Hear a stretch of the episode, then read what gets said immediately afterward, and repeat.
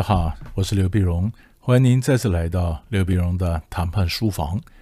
那么今天这一集呢，我想跟各位谈一下，个性太温和、不敢强硬怎么办啊？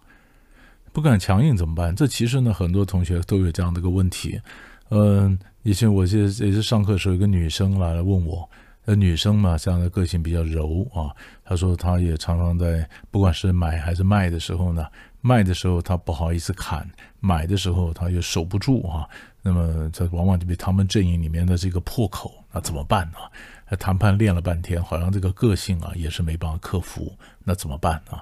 我们常讲说江山易改，本性难移嘛。那你今天那怎么办？其实我常跟同学讲说，碰到事情你首先要做个心理建设。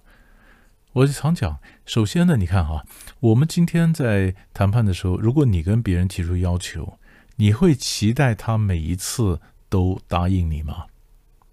你会吗？不会吗？你不会期待他每次都答应你吗？那既然你不会期待他每次都答应你，那他又什么会期待你每次都答应他呢？所以有人讲说，我说我说 no，我拒绝人家，人家难过，好像我这个我这个人很烂的啊。嗯，其实也不会啊，因为人家也不会期待你会答应他，你没什么好烂的，是不是？所以这是第一个，你就说 no 嘛，你知道吧？你就说 no，没有什么关系。尤其女生呢，最近有几个美国的女生呢，她这个女的教授啊，也就就是写了一本书啊，就是刚刚出版，就讲说。女生怎么说 no？因为在办公室里面呢，常常很多的行政的一些事务啊，嗯，那么男生都觉得做不来啊什么的，叫女生来做。那女生就做了很多，她的工作量也多哈，然后他的东西又跟他升迁没关系。对不对？那升迁没关系，就是也不能说做白工。老师，你做，比如说我今天就呃开 party，我准备 party，或者我今天做什么总务，我做什么工作，女生心比较细啊，大家都是这样讲，所以很多女生呢，她就她就她就很答应了很多事，每天做的快爆肝了，而这些快爆肝的事情呢，跟你的升迁又没关系，跟你的考绩又没什么关系哈。所以美国几个女女的教授呢，就写了这本书，就告诉你说。就说不嘛，你就说 no 嘛，啊，说 no，他们教你怎么说 no。那在这里我也同样的道理，我就告诉各位说，人家也不期待你会每次都说 yes，你偶尔也说说 no，他更不会把你的 yes 视为理所当然的，对不对？视为是不是？哦，他一定会说 yes，不会嘛，不会嘛。所以这第一个，你不要觉得你个性上有什么样的一个呃问题，你就是心理建设 no 嘛。那第二个。第二个原因呢，我们常研究，结果发现，为什么有人他守不住？你知道他他基本上他没有没有做充分的准备啊！你想想看，如果我在谈判的之前，我做了充分的准备，或者我计算没有做充分准备，我也晓得我在桌上我该怎么问，我该怎么问到一些信息，然后把这些信息呢、资讯呢，把它拼出来，得到一个比较完整的图像。也就是说，对方这个产品它到底的好处在哪里？它在业界占什么位置啊？啊，那么它的哪些价格有没有水分？我如果很清楚的话，我当然就敢杀嘛，因为你那个价格不对呀，我怎么不敢杀？那反反过来，我今天要跟你报价，我也要去做个更好的研究。我们公司今天叫我守住这个价钱，那这个价钱是怎么来的？它嗯有什么的理由来支撑啊？那如果我对我的价钱是怎么来的，我很清楚。然后这个价格是怎么算的？哈，有哪些客观的数字来支撑，我也很清楚。那当我都很清楚的时候呢？那人家杀价，我就比较可以微笑，我就坚守嘛，因为我知道我公司我的产品在业界里面它占的比例，它的分量，我也知道我有些东西是别人所无法替代的。那在这样的情况下，那我当然就可以坚守啊。如果做了更好的准备，我就坚守啊，对不对？那第三个原因，我们就研究为什么有人常常他不会坚守呢？因为他他有太多的授权。他的他的授权很多，他可以立场上有非常多的弹性。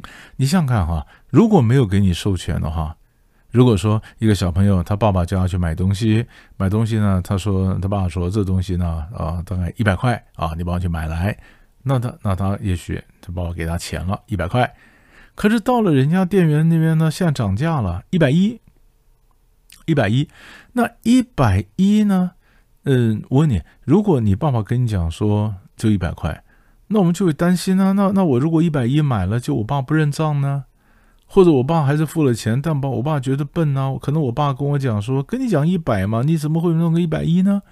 所以我也怕我买贵了，那老板不高兴；我也怕买贵了被骗或怎么样。所以老板既然讲一百，我就会坚持一百，坚持一百，就后来没买成。卖成回来以后呢，老板呢或者你老爸就跟你讲怎么买成呢？没卖吗？有啊，啊卖多少钱呢？呃一百一。哎呦笨呐，就差十块钱，你垫一下就买回来了嘛，你这样还要再跑第二趟是不是？那可是我们的讲法是，我怎么知道我能够获得授权去买一百一啊？你不是跟我讲就一百吗？所以当我们帮人家去谈判的时候，我们往往会坚守，跟你个性没关，你知道吧？跟我的个性是温和或者强硬无关，而是跟我获得的授权有关，跟我对整个情势的理解有关。那我我那些就就就没没办法没办法嘛，对不对？那么我老板没有给我足够的授权嘛，那我的授权就是这样的，我不敢逾矩啊，所以我就守住了，对不对？那还有一种跟着类似，就是不是授权太多太有弹性，而是你钱太多，你有更多的资源，你也不会坚守啊。我们举个例子，假如今天有一个人，他口袋里有五千块，他到一个电脑城什么就买个电脑周边的一个什么设备，人家开价一千二，他想把它杀到一千，那另外一个人他口袋里只有一千，所以他看到一千二呢，他一定想把它杀成一千，不然他什么都买不到。那我问你，那我是个店员啊，或者是老板啊，那我我今天碰到两两个人来来来来来杀价。那你说我卖多一千二，我会感受到来自五千块的那个人他杀价力道比较强呢，还是口袋里只有一千块的人他杀到力杀价力道比较强？当然是一千块的嘛！一千块的为什么认真杀价？因为没有时，因为他没有钱嘛，他没有钱，他不杀价以后他怎么买？对不对？那口袋里有五千块的人，他从一千二想把它杀到一千，他就杀完了而已啊。他是他爽的而已嘛，他爽的而已。那你说他缺那两百块吗？一千二还一千，缺两百块，他不缺啊，是不是？当他不缺的时候，他只是在玩；当他在 push 的时候，如果时间慢慢慢慢拖过去了，他发现他如果在上面在纠结，在在在上面谈，呃，再花那么时间谈，不划算嘛？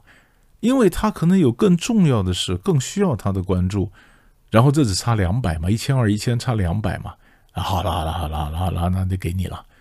所以他不会坚守的原因，是因为他口袋资源比较多嘛，所以才有人讲说，一种方法让你能够坚守，就是你口袋里少放点钱，然后你去电脑城门跑一趟，你就学会谈判了，是不是？好，那如果说还有一种方法，就是最重要的一个方法，如果我今天很温和，那那那那那那那我守不住，守不住，对不对？记得留一个黑脸嘛。我今天很温和，我是一个白脸，白脸，那我就觉得我今天可能是团队里面的破口，因为我常常守不住，对不对？那守不住呢？那我出去谈判的时候，我就可能跟比较强硬的一个黑脸同学讲，那今天出去谈判，如果你们觉得兄弟 over 的话，你们就骂我一顿。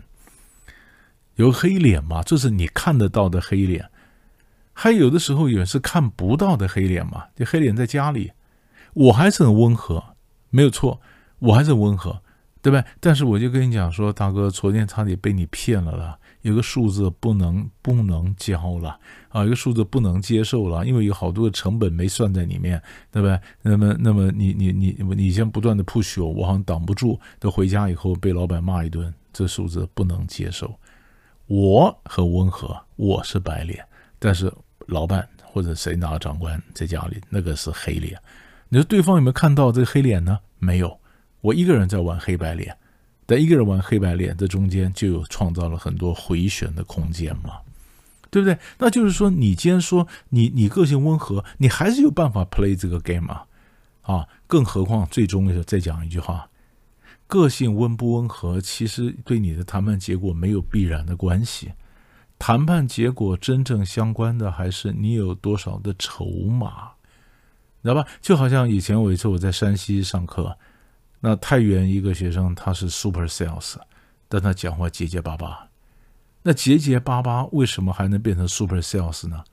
的重点不是他讲话结结巴巴不结结巴巴，而是说人家有求于他们公司的产品嘛，所以他有 power 嘛。所以重点是谁拥有谁所想要的东西，这是重点。那至于说你个性温和啊，很软弱啊，然后怎么样都没有关系，都没关系，你还是可以守得住。把我刚刚教几个方法来练一练，看看能不能从这里面提炼出来一些守住自己的战术。我们先聊到这里，我们下期再见。